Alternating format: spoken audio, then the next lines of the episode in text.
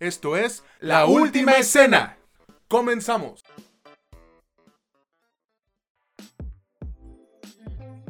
¿Qué tal amigos y amigas o como gusten identificarse? Bienvenidos a un nuevo episodio de este que es su podcast favorito sobre cine y series, La Última Escena, en donde ya saben que no es lo que te cuentan, sino cómo te lo cuentan. Los saluda de nuevo César Granados y del otro lado del micrófono está mi buen amigo Mitch Moreno, que ah, cómo hemos tenido pedos para grabar este día, ¿no Mitch? ¿Cómo estás? Sí, fíjate que, bueno, ya sabes que temporalmente no ando en donde estoy regularmente y acá sufrimos mucho por las pinches lluvias. Bueno, no me voy a quejar porque hay lluvias, hay otros lugares en los que, en los que sufren porque no hay lluvias, pero pues sí se nos ha presentado un poquito como problemas, ¿no? Pero ya andamos acá, listos y pues, ¿cómo, cómo decirlo? Emocionados por lo que vamos a hablar el día de hoy. ¿Tú cómo estás, César? Pues también estoy emocionado, güey, pero primero que nada molesto, porque tú sabes que a mí me gusta el fútbol y pues vemos que la Liga MX está secuestrada, o sea, va a haber creo que como dos partidos, uno en, en en televisión abierta y todos los demás ya en plataformas, en servicios de paga de televisión por cable,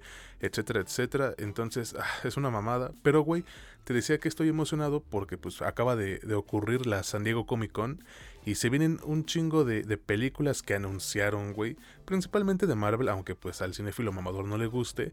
Y la neta, como fan de las historietas, como fan de los cómics que somos, el hype se prende, ¿no? Por supuesto, yo honestamente espero bastante todos los productos. Yo no voy a decir, ay, este sí, este no, este sí. Yo quiero verlo todo, güey. Sobre todo porque pese a que hay algunas cosas que tienen un bajoncito de calidad, algunas que puede que no me gusten personalmente, me parece que eh, es un muy buen tiempo para ser friki, es un muy buen tiempo para ser fan de los cómics, pero este podcast no se trata de los cómics, se trata de cine y series, así que este, ¿qué te parece si mejor les platico de qué vamos de qué vamos a hablar en esta ocasión. Exactamente, porque todos esos estrenos, si Dios nos da vida, los estaremos reseñando ya en un futuro. Cuéntanos de qué películas y de qué serie vamos a platicar hoy. Claro que sí, mira, hoy vamos a platicar de el más reciente estreno, el el más caro también de, Netflix en su historia, que es The Grey Man.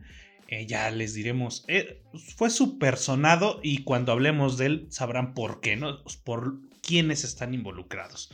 También vamos a hablar de una película que si bien es del 2021, eh, bueno, en su país de origen, que es Alemania, acá a México llegó a cines apenas la semana pasada, que es La Gran Libertad, Great Freedom o en en, alemán es Gobre Freiheit. Y pinche mamador, ¿no? Este, eh, también vamos a hablar de una película de animación japonesa que se llama Goodbye Don Gliss. Además de la tercera temporada de Umbrella Academy, que también es un producto de Netflix. Como ves, eh, está interesante, ¿no? Está interesante, güey, porque parece playlist de Spotify que yo tengo, ¿no? Bien random, o sea, una película LGBT y luego animación japonesa y luego serie de ciencia ficción, o sea, bien raro. Es como que te pones la de Procura, luego te pones este mamador y escuchas White Lies o Black Keys y después te pones una canción de Selena, ¿no? Y luego un corrido tumbado y luego Slipknot y así, güey, bien, random, ¿no? Y luego Bizarrap, güey, o algo así. no, no, eso sí no, eso sí no, carnal. bueno. Yo no juzgo, güey, no juzgo, aquí no estamos para eso. No, yo tampoco, cada quien tiene gustos, así sean culeros o no, y pues escuchar a Bizarrap es un gusto culero, pero... Pues sí, hay, hay gustos culeros, hay gente que le gusta el Snyder Cut, por ejemplo. Por ejemplo, pinche porquería. Y, y los respetamos, o sea, respetó tu opinión pendejísima, pero la respeto. Exactamente.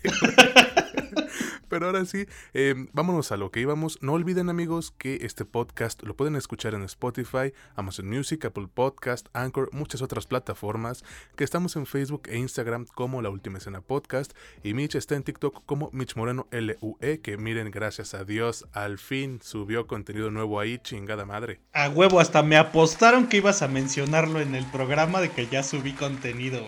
Qué buena onda que lo hiciste. Pero sí, güey, es como... Ya estamos, ya estamos de vuelta. Güey, es que es como en la de Avatar, ¿no? Que dice la, la tipa esta, ey, gua, te escuchó, cabrón, al fin. No mames. Ahora sí. Mitch, por favor, cuéntanos em, con qué producto te gustaría iniciar este episodio 22 o 23. Yo creo, yo creo que podemos empezar. Para mí sí es un gran menos, aunque, aunque tiene sus matices. No se dejen llevar por esta primera por esta primera introducción a, la película eh, con La Gran Libertad. ¿Qué te parece? Me parece perfecto, entonces iniciemos con esta película La Gran Libertad. Este trabajo es una colaboración austriaco-alemana que la neta, güey, me parece a mí un buen trabajo pero con ciertos detalles que, pues de haber sido mejorados, la hubieran convertido en una película aún más chingona. Pero bueno, esta producción es dirigida por Sebastian Mais y protagonizada por Franz Rogowski, George Friedrich, Anton von Luke y Thomas Pren. Mitch, por favor, cuéntanos de qué trata La Gran Libertad. Yo no sé el nombre en alemán, no lo voy a pronunciar. ¿Y qué te ha parecido a ti esta película? sí, bueno, es este es un, pequeño detalle mamador, ¿no? De, su servidor. Eh, mira, en esta película estamos en la espalda o a espaldas de nuestro protagonista, que es Hans, en la Alemania eh, posguerra de la Segunda Guerra Mundial, cuando ya se supone que se acabó el nazismo, y nos presentan de hecho algunas escenitas como para mostrarnos mm, de manera más plástica el fin del nazismo. Pero esto no significa que las personas como Hans, él es homosexual, eh, la tienen muy, muy fácil. Para quienes no lo sepan, o para quienes no lo recuerden, o para quienes les guste hacerse pendejos, en el régimen nacional socialista que vivió eh, Alemania de 1938 a 1945, la homosexualidad estaba penada con cárcel y trabajos forzados obligatorios mismo caso que la Unión Soviética y que de hecho en algunas con algunos matices en la Rusia actual. Pero bueno, volviendo a, la trama de esta, bueno, a la historia de esta película, Hans es un homosexual que es encarcelado ya en repetidas ocasiones y en una de esas ocasiones, en la primera más bien, conoce a su, un compañero de celda que es Víctor, que es un asesino que está ahí encarcelado desde hace un chingo de tiempo y que por lo que nos muestran los simbolismos de la película es originalmente homofóbico, ¿no? Después nos hacen algún cambio de tiempos, algunas cosas parece que suceden después y antes.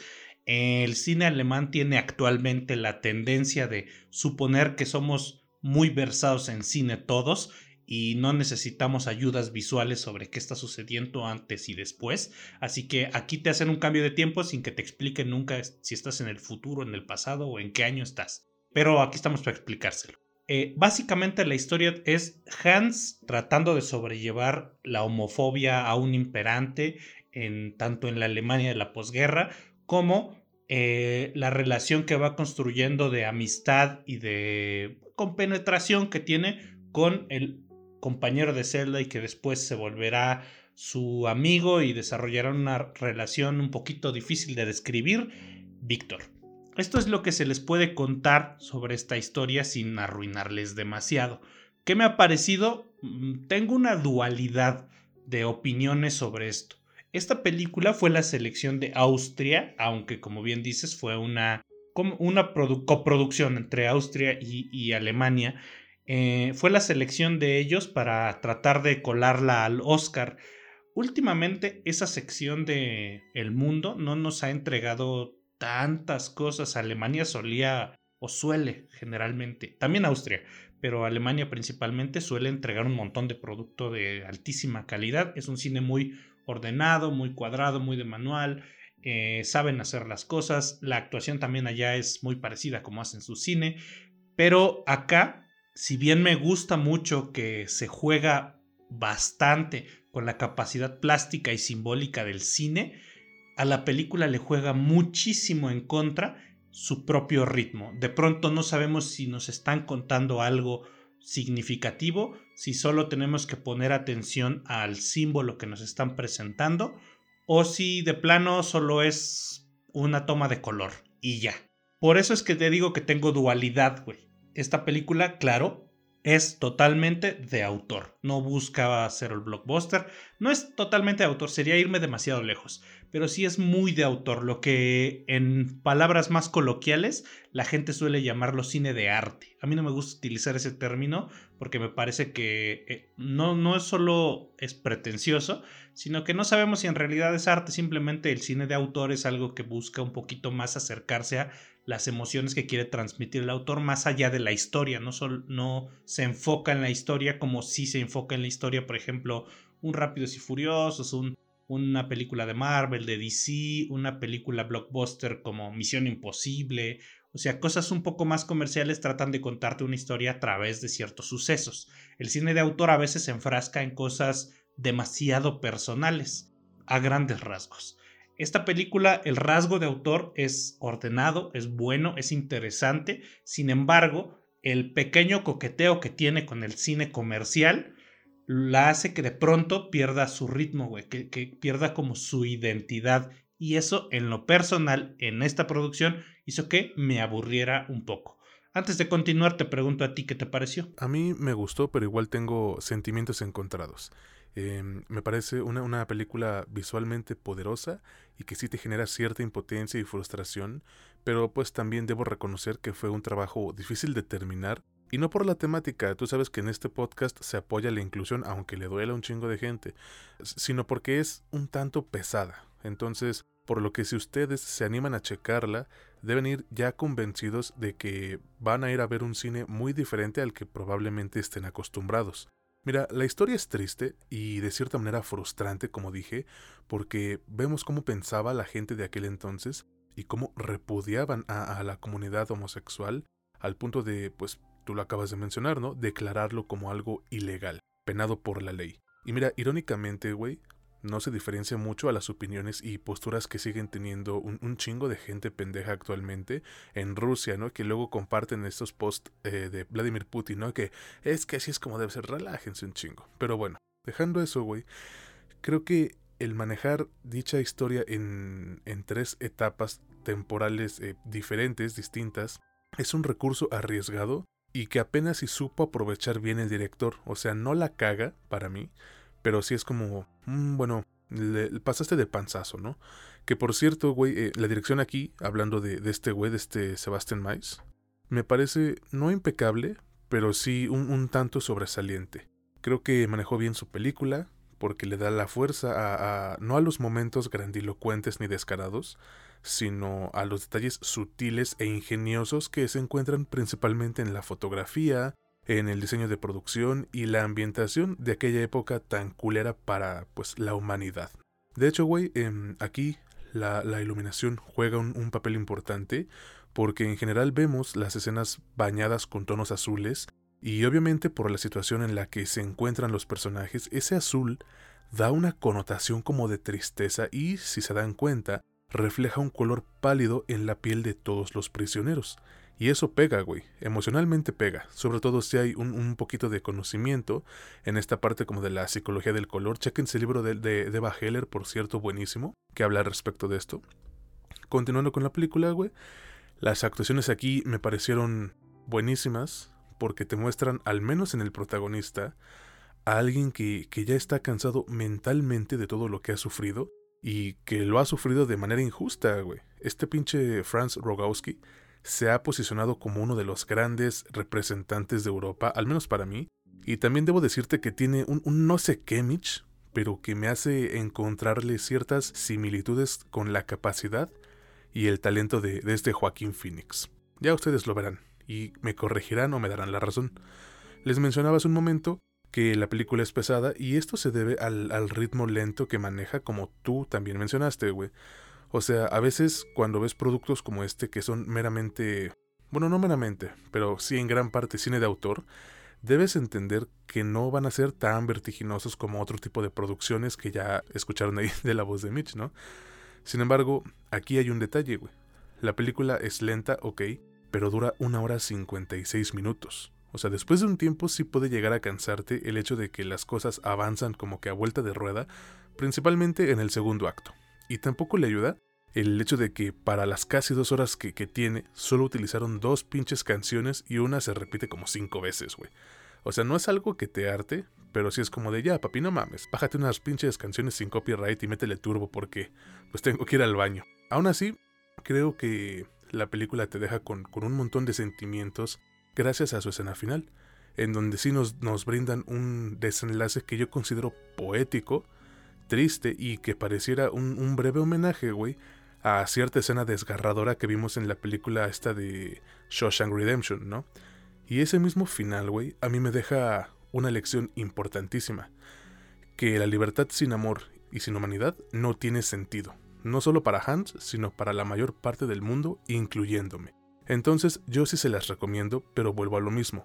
Vayan con la mentalidad de que se van a encontrar con un tipo de cine al que no están acostumbrados. Van a experimentar algo que dista de su zona de confort y eso puede no agradarles en principio, pero creo que vale la pena arriesgarse entre comillas, ¿no crees? Pues yo estoy totalmente seguro de que la película eh, vale la pena solo si tienes mm, un poquito de paciencia, güey. Mira, aquí sí me gusta, con esto cerraría, güey, a mí sí me gustaría hacer un gran paréntesis, güey, porque tú lo logras ver entre las personas que están un poquito más educadas en el cine. Con esto no, no quiero decir que las personas que no se leen teoría del cine, que no lo analizan desde el punto de vista técnico, que no les interesa más allá de lo que les están contando, están mal o sean gente pendeja o eso. No, no lo veo yo de esa manera. Para nada.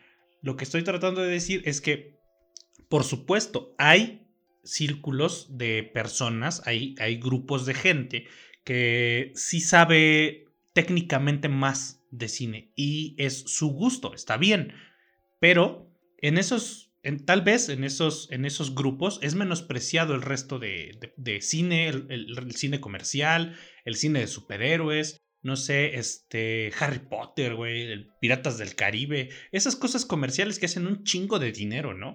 Pero yo, y aquí te digo, hago ese paréntesis, no creo que sea para todos, güey, porque no todos están dispuestos a sentarse a ver dos horas a algo que es principalmente plástico. Cuando, cuando, me refiero a plástico, me refiero a la parte plástica del arte, a la capacidad de moldear los símbolos. En el caso del cine estamos hablando pues de la combinación de varias cosas, ¿no? Que es la fotografía, la sonorización, o sea, el sonido, la música, eh, lo que nos presentan en pantalla, la actuación, los diálogos, etc. Todo eso se moldea para volver plástica una intención emotiva. Algunas personas sí querrán acercarse al cine para tratar de explorar un poquito más ese lado de su propia emocionalidad, pero algunos no, algunos netas solo quieren sentarse y ver algo impresionante, de ver una historia de amor, de ver un drama y ponerse a chillar, de ponerse a, a reír con alguna comedia o emocionarse con una película de superhéroes y todos y cada uno de esos enfoques están bien. Cerrando ese paréntesis, yo sí creo que esta película solo la puedo recomendar si tienes un poquito de interés en cine de autor. Si no tienes ese poquitito de interés al menos, en serio, que por más que se las recomiende, no creo que les vaya a interesar ni un poquito. Dejando ya este, esta, ¿cómo se dice, güey? Esta reserva, yo les diría que ustedes tienen la última palabra como siempre y actualmente está en muy poquitos cines y también la puedes encontrar en renta por 60 pesos mexicanos en Apple TV Plus. Y también, eh, pues cosa que hay que quizás remarcar, tienes que ir a verla dejando de lado muchos prejuicios, ¿no? Ah, por supuesto, porque esta, mira, mira, a mí no, no es como que yo quisiera mencionar específicamente como esta es una película con temática LGBT, porque me parece que eso es como pa' pendejos tipo Punisher Panther, güey. Porque es como, a ver, güey, no tengo por qué resaltar que algo tiene una cierta temática porque el tema LGBT es algo totalmente normal en la humanidad. Yo no voy a decir, ah, mira, esto lo voy a sacar de aquí porque es LGBT. O sea, sí es cierto, el, el vato es gay, está encarcelado porque es homosexual y era en, el, en lo que era conocido como el párrafo 175 de la ley alemana, era ilegal tener relaciones sexuales, tener, verse con otro hombre casi, ¿no? O sea, hacer cosas de homosexuales. Te metían a la cárcel de 12 meses a 2 años, o sea, de 1 a 2 años. Y este vato ya lo había hecho un chingo de veces. Pero Eh, no me gusta usar mucho esa, esa, esa onda, güey, porque lo repito y quiero que quede como muy claro.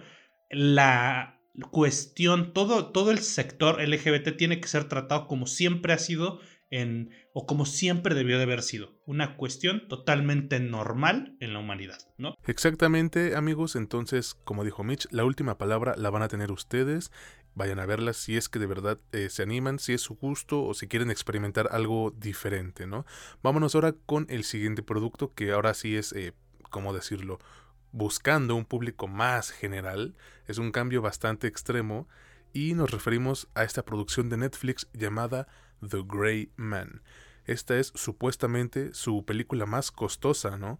Con 200 millones y cachito de dólares. Y la neta, güey, aquí yo sí le voy a jugar al abogado del diablo. Los críticos están exagerando de a madres. No es perfecta, ni de cerca es perfecta, pero no es el bodrio que están diciendo que es, güey. Y bueno, vamos a ver por qué, ¿no? Mientras les digo que esta película de acción es dirigida por los hermanos Russo, Anthony y Joe, que dirigieron Avengers Endgame, y la protagoniza un elenco de renombre, güey, que es Ryan Gosling, Chris Evans, Ana de Armas, Billy Bob Thornton, Jessica Henwick, que Mitch la ama un chingo, Roger John Page, algo así se llama creo, Alfred Woodard, Julia Waters y Wagner Moura. Mitch, por favor, cuéntanos de qué trata The Grey Man y qué te ha parecido a ti esta producción de Netflix. Por supuesto, pues, mira, en esta película, el. Mm, es que es, un oficial de la, de la CIA, güey, que ya es un oficial es mayor, ¿no? Que se llama Donald Fitzroy. Visita a nuestro protagonista, que es Ryan Gosling, eh, y básicamente lo recluta porque, pues, empezó un programa que se llama Sierra, ¿no? Está reclutando como que eh, ex convictos con ciertas cualidades.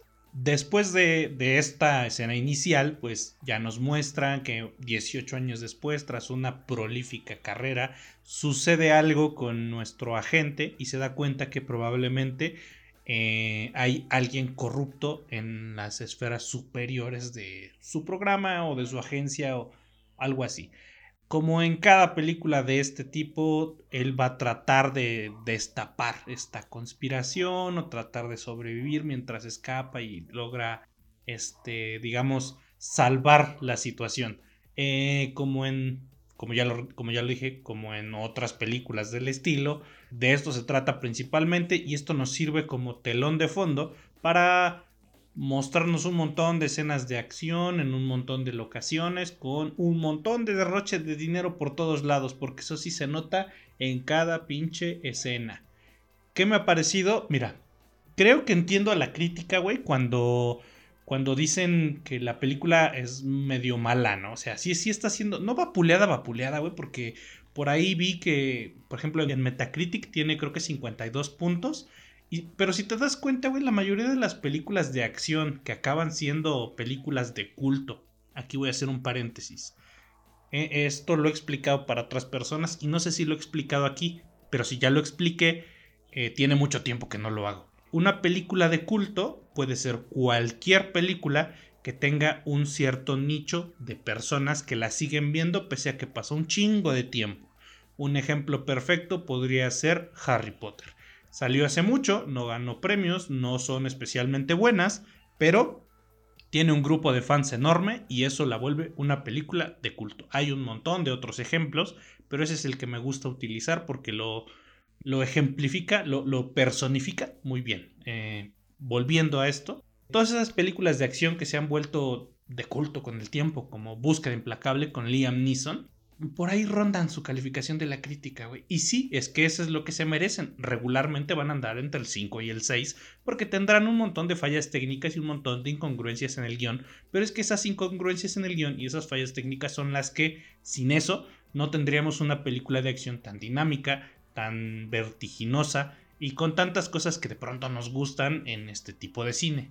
Regresando al, al tema, a mí me ha parecido que es una película buena a secas, pero que acierta bastante en donde se supone que debe de acertar. En las escenas de acción, en el despliegue de recursos y en lo que saben hacer muy bien los rusos, que es construirnos un buen clímax para darnos alguna lección que por ahí se les ocurra darnos y que cada quien podrá tomar a su, a su modo.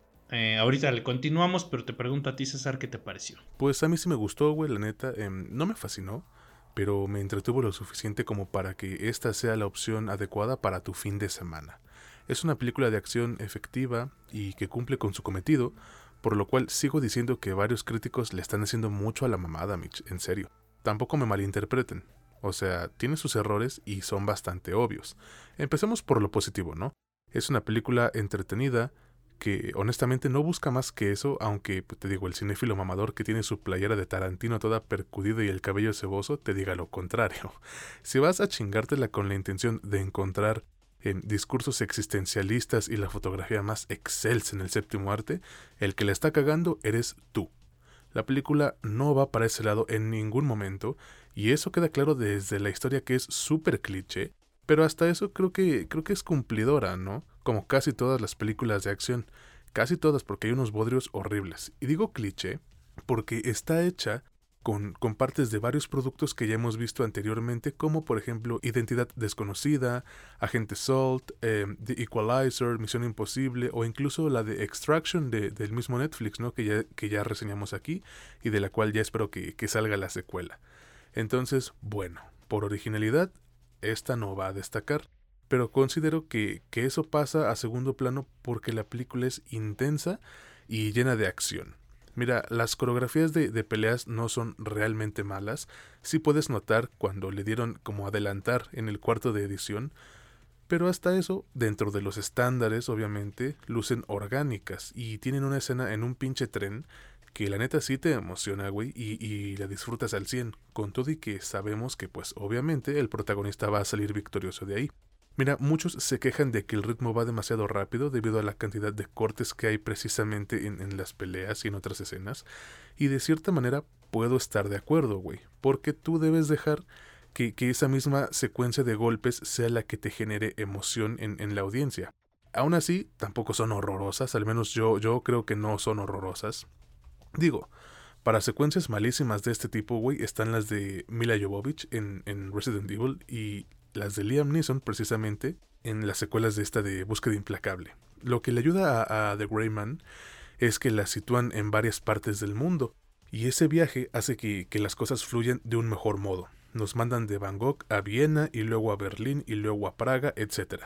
Ese aspecto, güey, es algo característico en el cine de los hermanos rusos y se disfruta. Al menos yo, yo lo disfruto siendo alguien que no tiene realmente muchas intenciones de, de viajar a algún otro país, ¿no? Me muestran como pedacitos de lo que hay.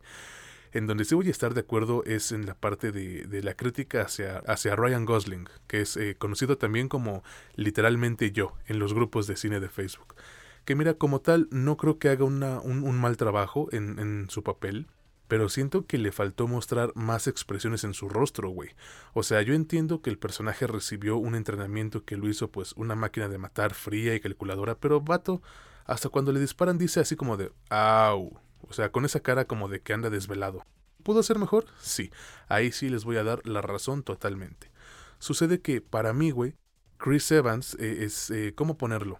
Me cuesta un poco creerle que él es el antagonista porque este vato siempre ha tenido papeles en el bando de los buenos y además su cara no es de pinche malandro.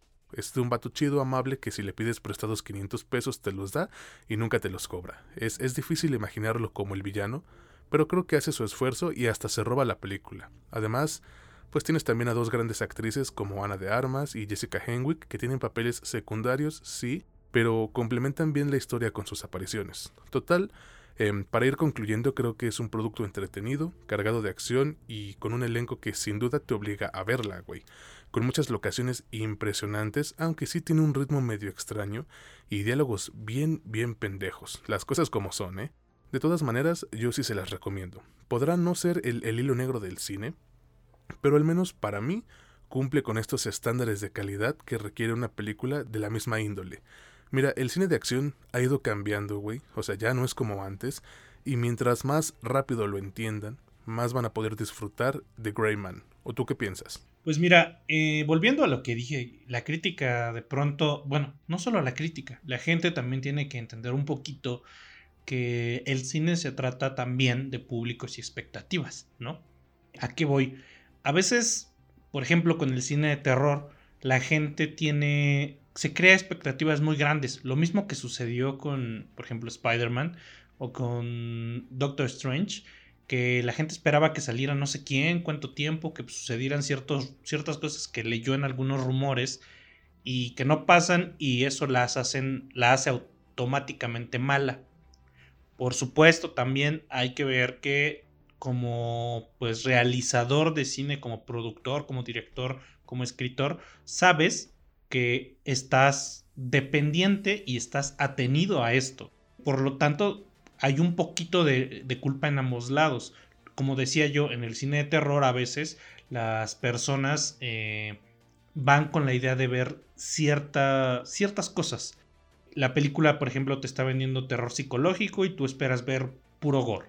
Como no recibes gore, como por ejemplo, me recuerdo mucho el caso de cuando salió eh, The Lighthouse y cuando salió Midsommar, la gente esperaba ver un montón de sangre, un montón de tripas, un montón de cosas así asquerosas. Y bueno, si bien en Midsommar salen algunas, muy pocas en realidad, no es su objetivo. Cuando esto no sucedió, la gente empezó a calificarlas como películas de mierda, ¿no? O sea, sobre todo los fans del cine de terror. Y yo ahí es, e, es, es lo, que estoy lo que estoy tratando de decir acá y es lo que rescato de, de, ese tipo de situaciones, es que a veces tenemos que tratar de despegarnos un poquito de nuestras expectativas para poder juzgar objetivamente o lo más objetivamente posible un producto. En este caso, The Greyman, pues nos, tal vez por alguna razón que yo desconozco, la gente esperaba un filme un poquito más, no sé, profundo, filosófico, eh, no sé, güey, no, no, no, no me cabe en la cabeza qué se supone que esperaban, teniendo en cuenta que los directores se dedican a hacer cine, pues principalmente blockbuster, de acción. Nada en el trailer nos mostraba que iba a ser algo más allá de un. de lo que yo digo que es una película liamnisonesca, güey. Y ya. Dejando muy de lado eso, güey, porque es que esto es un tema del que podríamos hablar horas y horas, porque entre expectativas y verdaderas opiniones objetivas, hay un mundo. Yo volviendo a mi opinión, tratando de ser lo más objetivo posible, yo voy a retomar un punto que tú agarraste, que es la actuación de Chris Evans. Fíjate que yo pienso, yo siempre, yo casi siempre he pensado que el vato no es muy bueno actuando. Lo uso como referencia como para describir un actor que solo es bonito, güey, como Gal Gadot. Pero creo que él sí tiene sus cualidades. Yo acá, aunque me parece un cliché enorme el que digan soy malo porque tengo bigote, pero en serio que sin ese bigote el vato no se la creó pa' ni madres, güey. Pero acá sí, o sea, bueno, obviamente en otros productos no, y con su cara como regularmente lo conocemos no, pero acá sí, güey, acá me convenció, hasta me cayó mal el vato. Lo que me hizo pensar que el tipo sí esconde una capacidad histriónica que no le hemos visto y que tal vez no, le veremos nunca, no sé, espero que sí. El que ya de plano siento que se sentó en, en un lugar muy cómodo y dijo, yo ya me vale madre, voy a actuar igual en todas, es Ryan Gosling, como bien dijiste. El vato sigue siendo el mismo personaje y no sé dónde quedó ese vato que hizo The Notebook, que actuaba muy diferente, Acá como que yo creo que sí dijo, acá me están pagando un chingo, voy a llegar, cobrar, poner mi cara de que pongo siempre, estar mamado y guapo y ya. Fuera de eso, yo no tengo más que sumarle a, un análisis de una película que es de este tipo, no está tan... no busca lo que algunos creen que buscaba, ¿no? Ser profunda, ser madura, no sé qué verga andaba buscando la gente. Yo sí la recomiendo personalmente y con esto concluyo. Este, la verdad es que para mí sí es una película que puedes disfrutar el fin de semana sin problemas y también es reflejo de lo que se vio cuando se estrenó. Estuvo tres días seguidos como la película más vista de la plataforma. Así que si la quieren ver, y ustedes tienen la última palabra, pues está en Netflix. Ahí lo tienen amigos, si ustedes quieren checar esta película, repetimos, está disponible en Netflix y bueno, creo que fue un, éxito bastante pronunciado porque ya le confirmaron su secuela, entonces veremos qué surge con el futuro. Y ahora continuamos con la serie que debemos reseñar para este episodio, que si la neta la sufrió mucho en este, en este cuatrimestre de estrenos, y me refiero a la tercera temporada de The Umbrella Academy. Este es otro de los estrenos precisamente que, nos aventaron durante las últimas semanas. Y mira, realmente con temor a que me funen los fans de, de Umbrella Academy, sí creo que es la temporada más flojita de toda la serie. Hermano, por favor, cuéntanos de qué trata esta, esta tercera parte de The Umbrella Academy y qué te ha parecido a ti. Claro que sí, pues mira, te doy toda la razón y yo creo que dentro de darte toda la razón está un poquito de resumir de qué chingado se trata esta tercera temporada. Básicamente, la tercera temporada trata de que otra vez lo que según arreglaron, en realidad no lo arreglaron y ahora el pedo se hizo más grande. Eso es todo, güey. Así, no puedo decir un poco, no puedo decir más porque no la he visto y porque se quisiera animar a ver las primeras temporadas que son muy, muy, muy buenas.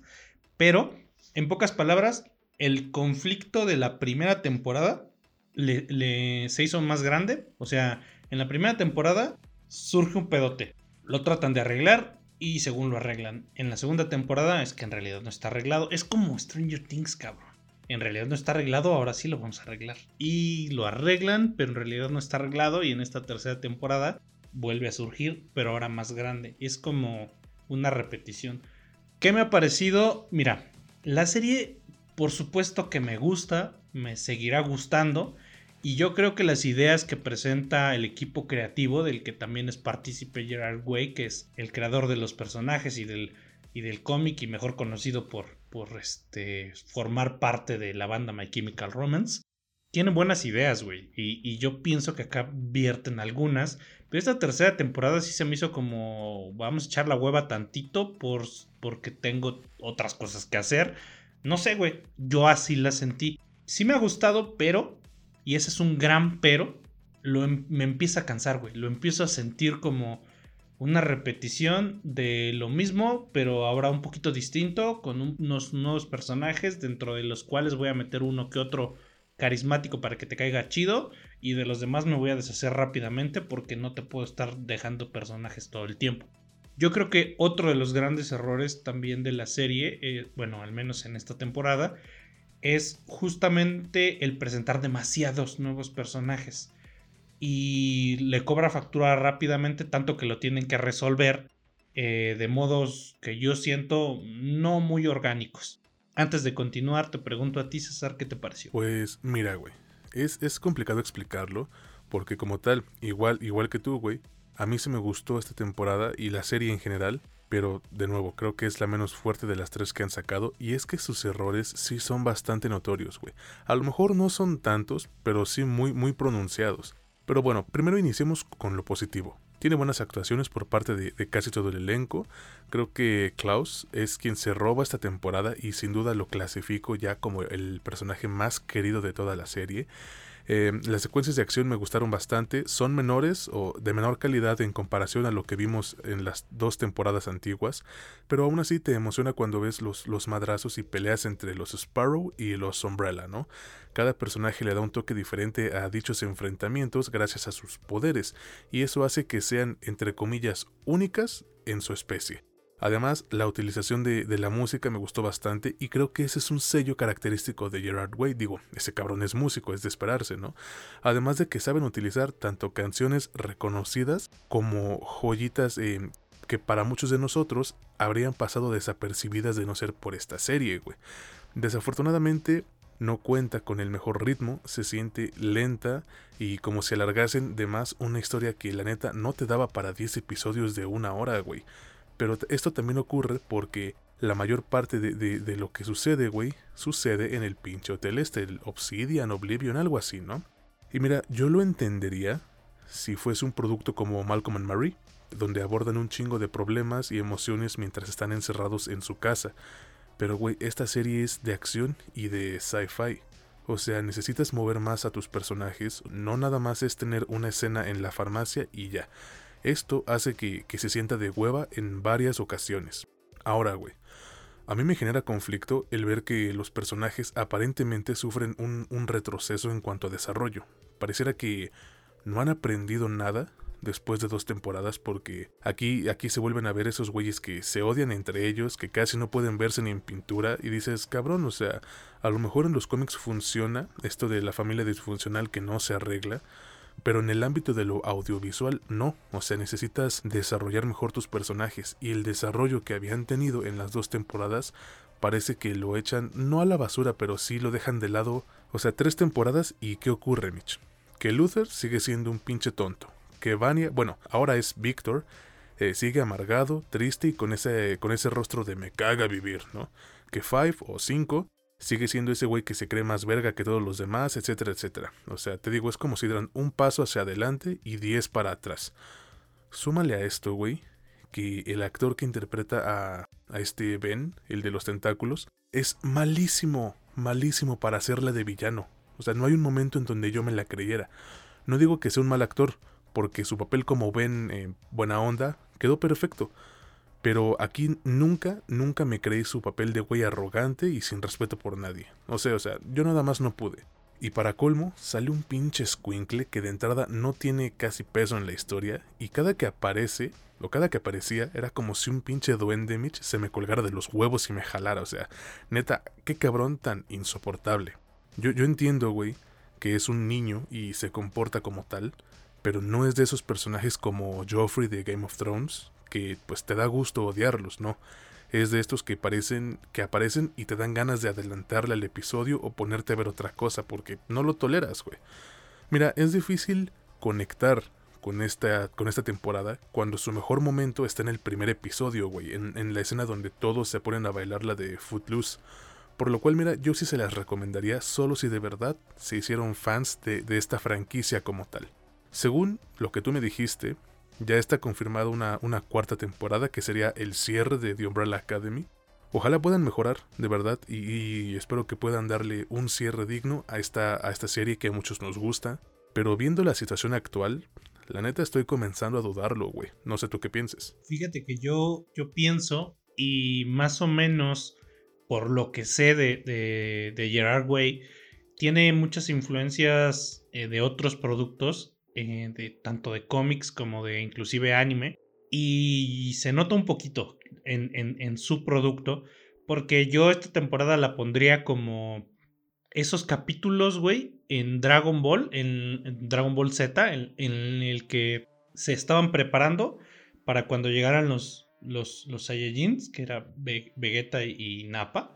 Este, y los metían a, no sé, bueno, no, eso sucede sucede creo que en otra saga, pero cuando los meten a la pinche cápsula esta del tiempo, esa habitación del tiempo, su puta madre, no me acuerdo cómo se llama. Así sentí estos episodios, güey, como una onda de vamos a hacer, tenemos que sacrificar un poquito la dinámica que ya se había tenido con las en las otras temporadas para tratar de darles un desarrollo a lo que los hace especiales. O sea, está bien, me parece que eso es podría ser un acierto si no las otras dos temporadas me las vendiste como que la parte sobrenatural o los superpoderes de nuestros protagonistas son un accesorio y no un punto central dentro de la historia. Y aquí yo hago ese paréntesis porque de pronto en, en, algunos productos es evidente que los poderes son una parte central dentro de la historia. Podremos decir, no sé, Thor, pues sin ser Thor sin tener poderes no te ofrece absolutamente ni madres, ninguna de sus películas. Entonces, eh, ahí los poderes son una cuestión central, no, no, es, no es un accesorio. En otros productos puede que sí lo sean, o sea, están ahí, pero nuestra idea es contarte una historia detrás, una historia más emocional, un drama, eh, una cuestión de, no sé, rencores familiares, el cómo se desarrolla esta familia, etcétera, etcétera. Umbrella Academy en general había sido un poco más de ese calibre. Sí, el pretexto está ahí, o sea, los superpoderes están ahí como pretexto, están ahí como accesorio, pero como accesorio, no son primordiales. Sí son em, necesarios porque un montón de cosas no sucederían si no tuvieran esos poderes, la mayoría, pero no son la parte central. Y acá como que empezaron a tomar mucho más protagonismo porque al parecer se quedaron sin conflictos o sin imaginación para los conflictos y ya no saben hacia dónde llevarlo. Yo lo sentí así. Espero que no y espero que solo sea una cuestión meramente como de transición y nos lleven hacia una temporada final. Ahora no lo sé, güey. Eh, al parecer sí, se supone que son cuatro, pero podrían ser cinco. ¿Quién sabe, güey? Ya sabes que con estas cuestiones de televisión nunca se sabe cuánto va a ser hasta que sucede. Pero si son cuatro, espero que retomen ese ritmo dinámico, ese ritmo más vertiginoso y esa, esa cuestión más fresca que solía tener o que tuvo cuando se estrenó y, se volvió un madrazo mercadológico para, para Netflix. Aunque, eso sí, yo la verdad creo que la serie sigue siendo altamente recomendable teniendo en cuenta que es de los pocos productos basados en cómics con estas temáticas como de superhéroes que se tienen. Y pues no son tantos y hay algunos que de hecho ni siquiera han despegado. Este yo creo que sí es bastante recomendable. Esta, esta temporada podrá tener algunos pequeños detalles. Pero la serie en general sigue siendo bastante recomendable. Si la quieren ver, pues está en Netflix. Exactamente amigos. Y bueno, yo creo que si son fans ya la vieron. A pesar de que, pues la neta sí quedó un poquito opacada con, con todos los estrenos que hubo, ¿no? Que fue Kenobi, The Boys, Stranger Things, etcétera, etcétera. Pero bueno amigos, ya ustedes eh, verán si quieren darle, darle una checada a esta serie. Vámonos ahora con el producto final de este episodio, pero antes quiero que Mitch nos recuerde una vez más en qué plataformas pueden encontrar este podcast. Claro que sí, nos pueden encontrar en Spotify, en Amazon Music, en Apple Podcast y en Anchor. En Facebook e Instagram también nos pueden encontrar como La Última Escena Podcast y a mí me encuentran en TikTok como Mitch Moreno LUE. Y para que se reafirme lo de tu apuesta, ya subió un pinche TikTok el Mitch. Ya, bendito sea Dios. y hoy subimos otro, bueno, ya hoy no, en cuanto estamos grabando ya es un poquito tarde, pero ya va a haber más contenido más seguido eh, por esa plataforma. Eso esperamos de verdad, pero bueno, vámonos ahora sí con el producto final. Es uno que yo esperaba mucho y me refiero a una película llamada Una aventura de verano, Goodbye Don Gliss.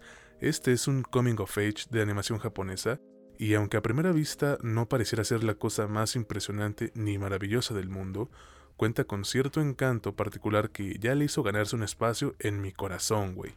La directora de este trabajo es Atsuko Ishizuka y cuenta con las voces de Natsuki Hanae, Yuki Kaji, Ayumu Murase y Kana Hanazawa, que por cierto, yo estoy seguro de que el Mitch no los ubica, pero ya los ha escuchado en varios productos que hemos visto.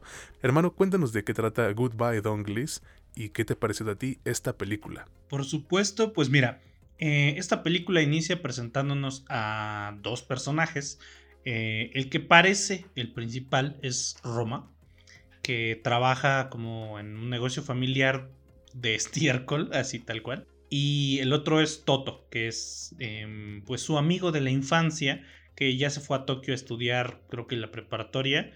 Parece que es un poco más inteligente y regresa porque pues cada año ven el festival, acuden de, algún, de un modo que pues la película te cuenta, a un festival donde hay fuegos artificiales y la chingada. Ellos dos, cuando eran niños, crearon un club que se llama justamente Don Gliss y tras la ausencia de Toto, se, se une otro integrante que es Drop, un...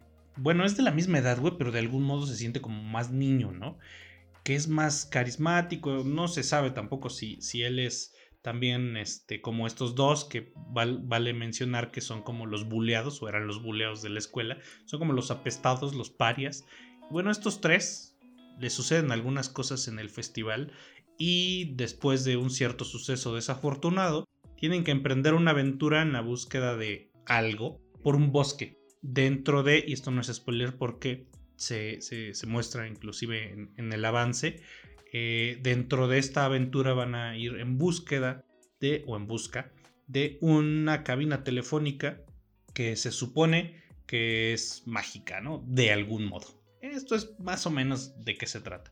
En esta aventura les van a pasar un montón de cosas y sirve como conducto para que a nosotros personalmente, bueno, y eso fue, más bien me sucedió personalmente, nos dieran a entender algo que te lo dije a ti, César, y me gustaría repetirlo acá porque es una buena manera de demostrar cómo puede llegarte a ti dependiendo del grupo de edad en el que estés. Es muy buena transmitiéndote este mensaje de alguna vez fuiste joven, que, que es cosa que no es muy fácil, güey. O sea, para un producto nuevo. A lo mejor si yo ahorita veo algo que vi cuando era niño, pues me, me recordará que alguna vez fui joven, fui adolescente, fui puberto, fui a la prepa. Pero algo nuevo es difícil, güey. Y sobre todo ya estando, pues, viejo, ¿no? Acabo de cumplir 36 años. Y este producto lo logra. Volviendo a, a, la historia, es, la idea es mostrarte muy de cerca, muy emotivamente. Y algo que hacen muy bien los, muy bien los japoneses es entender las emociones humanas, mostrártelas para que sepas cómo es ser joven en esta etapa específica en la que están nuestros protagonistas, ¿no? Que me ha parecido muy buena. Honestamente al principio no le tenía mucha fe, me, tardé unos, no sé, 20, 25 minutos en realmente compenetrarme en la historia, en los personajes o con los personajes, eh, sentir un poco de no identidad, pero empatía por lo que están pasando, por lo que nos están pasando en pantalla. Pero una vez que lo logras, la película no te suelta hasta el final, se va volviendo cada vez más divertida, porque sí, a mí me hizo reír un chingo la película, y también muy emotiva. Te, da, te deja un mensaje eh, bastante importante, una lección de amistad, de honestidad, de autenticidad que yo creo que a muchos podría hacerles falta o podrían agradecer. Antes de continuarle con, porque pues sí me voy a deshacer en halagos de esta madre, me gustó mucho personalmente, te pregunto a ti César, ¿qué te pareció? A mí me ha gustado mucho, güey, creo que sin hacer tanto ruido, se posiciona como, como una de las grandes sorpresas que este año nos ha dado en el cine junto a varias producciones que aquí ya hemos platicado.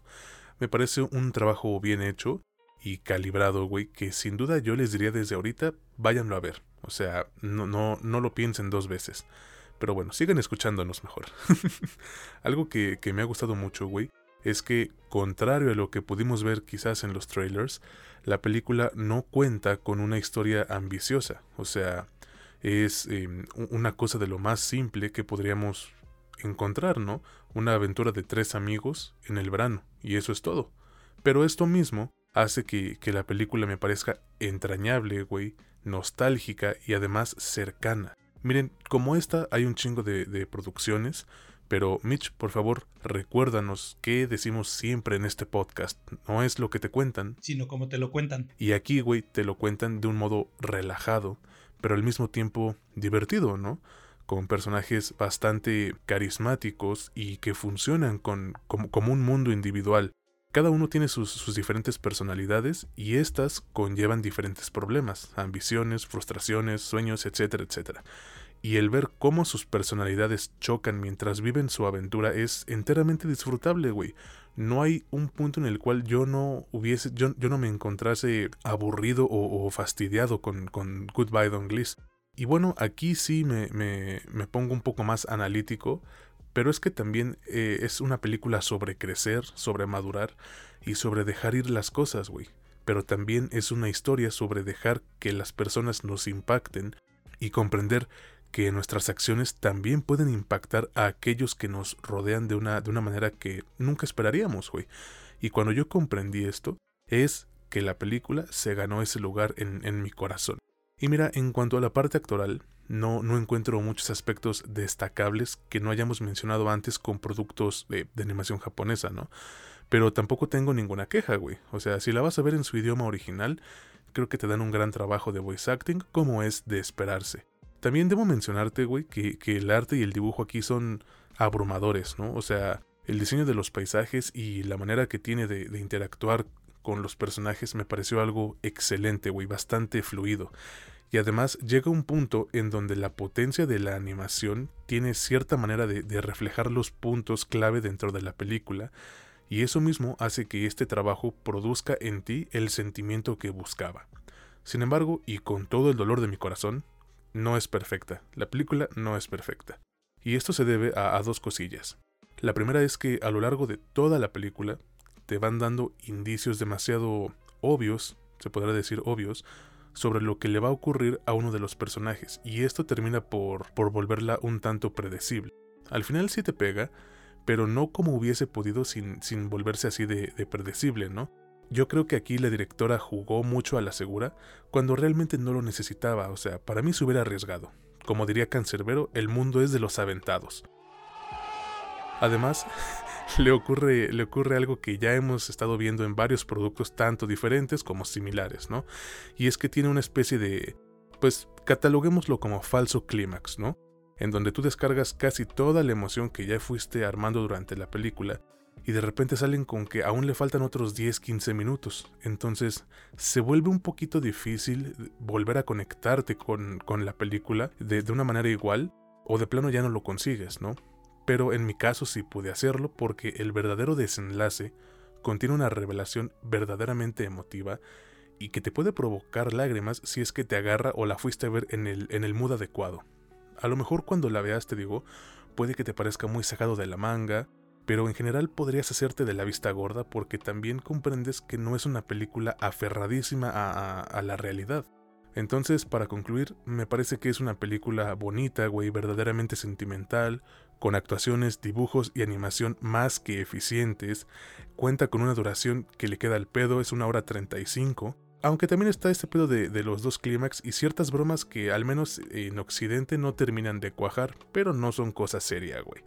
Yo sí la recomiendo muchísimo, porque podrá no ser la, la gran revelación del siglo, pero es una grata sorpresa proveniente de Japón, y su encanto particular sí le hace competencia alguno que otro producto que hemos visto de aquel país, como por ejemplo Jujutsu Kaisen Zero, Child of Camerimont, Bubble o la de My Hero Academia, ¿no? Eso sí, Bell sigue siendo la mejor del año y eso no se discute, ¿no crees, güey? Por supuesto que sí, yo, yo también sigo pensando que Bell es, es, este, lo mejor que hemos tenido este año, pero bueno, aquí habría que decir que Bell se estrenó acá en enero, pero en, el, en Japón se estrenó desde el año pasado. Eh, yo qué más podría agregar a esto? Eh, yo sí diría que si bien la animación cumple, tampoco es la gran animación que nos han podido dar otros productos como Bell. O bueno, hay muchos, hay muchos ejemplos. Esta cumple, o sea, no es espectacular, güey, no es maravillosa, no se desvive en ese aspecto y se nota y tampoco le hace falta. Yo creo que a veces hay estudios que en el afán, por ejemplo, en, la, película esta de Your, Name, creo que es en esa, que hay un pinche despliegue de animación increíble, güey, es impresionante, pero, verga, ¿para qué, güey? O sea, está chido, se agradece, pero si se trata de distribuir recursos, distribúyelos de otro modo. Yo lo veo así, güey, sobre todo porque, pues, la animación, a final de cuentas, eh, va a ir del pas al paso de la tecnología, de algún modo, que o no. Y si te apresuras demasiado por presentar ciertas cosas, pues sí le estás restando recursos a otras que podrían funcionarte. Mejor no estoy diciendo que yo podría mejorar Your Name, pero estoy, la estoy utilizando de ejemplo. Acá me, me da la razón es, eso en específico. No necesitas desvivirte en el, en, la, en el apartado animado para contarnos una historia emotiva, profunda, que te haga reflexionar, que, que, te, llegue, que te toque fibras sensibles, que te llegue. Y creo que esta película es lo que intenta y lo logra. Yo con esto concluiría, yo sí diría que si bien es cierto, esta parte del doble clímax hace que nos pierda un poquito y de pronto lo último se siente medio raro, güey. No, no, es que, güey, si les digo la referencia a la que yo llegué o lo que sentí con esa les estaría haciendo un spoiler asqueroso y la verdad no quiero porque sí pienso que, vale la pena que se paren a la sala del cine y, la vean. Tristemente a la sala a la que yo fui, fui el único que estaba, que estaba ahí, era subtitulada, si estuviera doblada probablemente me, me habría encontrado un poquito más de gente, pero en esa estaba nada más yo, yo estaba como pendejo ahí riéndome, güey, con algunas escenas. De hecho, por ahí de la hora 10, hora y cuarto, se asomó un, un trabajador del cine, yo creo que no sabía si había gente y yo creo que se asomó para ver si no hay nadie, pues ya quítala y déjame ponerme a barrer de una vez para la que empiece rápido la otra función. Este... Escuchó reír y se espantó, güey. ¿Qué? Escuchó reír y se dijo, este pedo, ¿qué pedo si esa madre nadie la viene a ver, güey? E-, es la niña, güey, del cine. es la niña que se murió aquí. Pues acuérdate que aquí antes era un panteón. ah, no, esas son las primarias, ¿no, güey? Que dicen, aquí antes era un panteón, güey. Bueno, volviendo al tema, la neta sí vale la pena y vale mucho la pena también que se apoyen este tipo de iniciativas Suena, de pronto un poco pretencioso, pero creo que no todo es el cine comercial, hay que darle un poco de oportunidad a estas propuestas distintas que además no son pretenciosas, güey, no, no tienen nada de, de, dificultad a la hora de verles. Una pinche película animada de una hora 35 de unos morros que salen en una aventura y que además te hacen reír, güey, te, te, te, hacen pasar un buen rato, te dejan una buena lección y de pronto hasta te hacen que saques una lágrima, ¿no? Yo, sin duda alguna, se las recomiendo váyanla a ver tan pronto como sea posible porque lo más probable es que no dure mucho estando en cines. Yo también se las recomiendo una vez más, entonces de verdad amigos, váyanla a ver, no creo que se arrepientan. Y con esto ya estamos cerrando el, episodio semanal de este que es su podcast favorito sobre cine y series, ya saben, la última escena, y no queda más que agradecerles a todos y cada uno de los que nos escuchan, que comparten los episodios, nuestros memes, lo que siempre hacemos, ¿no? Semana tras semana demostrarles ese aprecio que nosotros tenemos hacia ustedes y el agradecimiento por el apoyo que, han mostrado a nuestro producto, ¿no? Creo que yo no tengo nada más que agregar. ¿Tú, Mitch, algún saludo en específico? Eh, no, en esta ocasión no, pero la verdad es que últimamente, sobre todo últimamente, ha habido un poquito más de apoyo hacia este proyecto del que regularmente tenemos. No, no estoy diciendo con esto que antes no había, sino que últimamente veo mucha más atención y en verdad que eso se los agradezco personalmente y creo que César también. De manera, bueno, no, no lo puedo ni escribir, güey, o sea, es, es algo que se siente muy chido y que qué bueno que lo que decimos, las pendejas que decimos acá y las cosas que tratamos de analizar les sirvan de algo, les gusten y, y, nos sigan escuchando o esperemos que así siga siendo por mucho, mucho tiempo. Aquí vamos a estar hasta que pues a la gente le, deje de gustar, ¿no? Exactamente, pues mientras así sea, nosotros vamos a seguirle dando.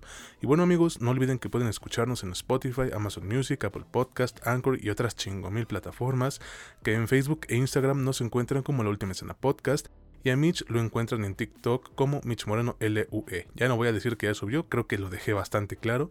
Entonces, ahora sí nos despedimos y bueno, esperamos contar con ustedes la siguiente semana en un episodio más de La Última Escena, su podcast favorito sobre cine y series, donde ya saben, no es lo que te cuentan, sino cómo te lo cuentan. Yo soy César Granados y estuve con mi buen amigo Mitch Moreno. Que pasen un excelente día, tarde, noche. Hasta la próxima.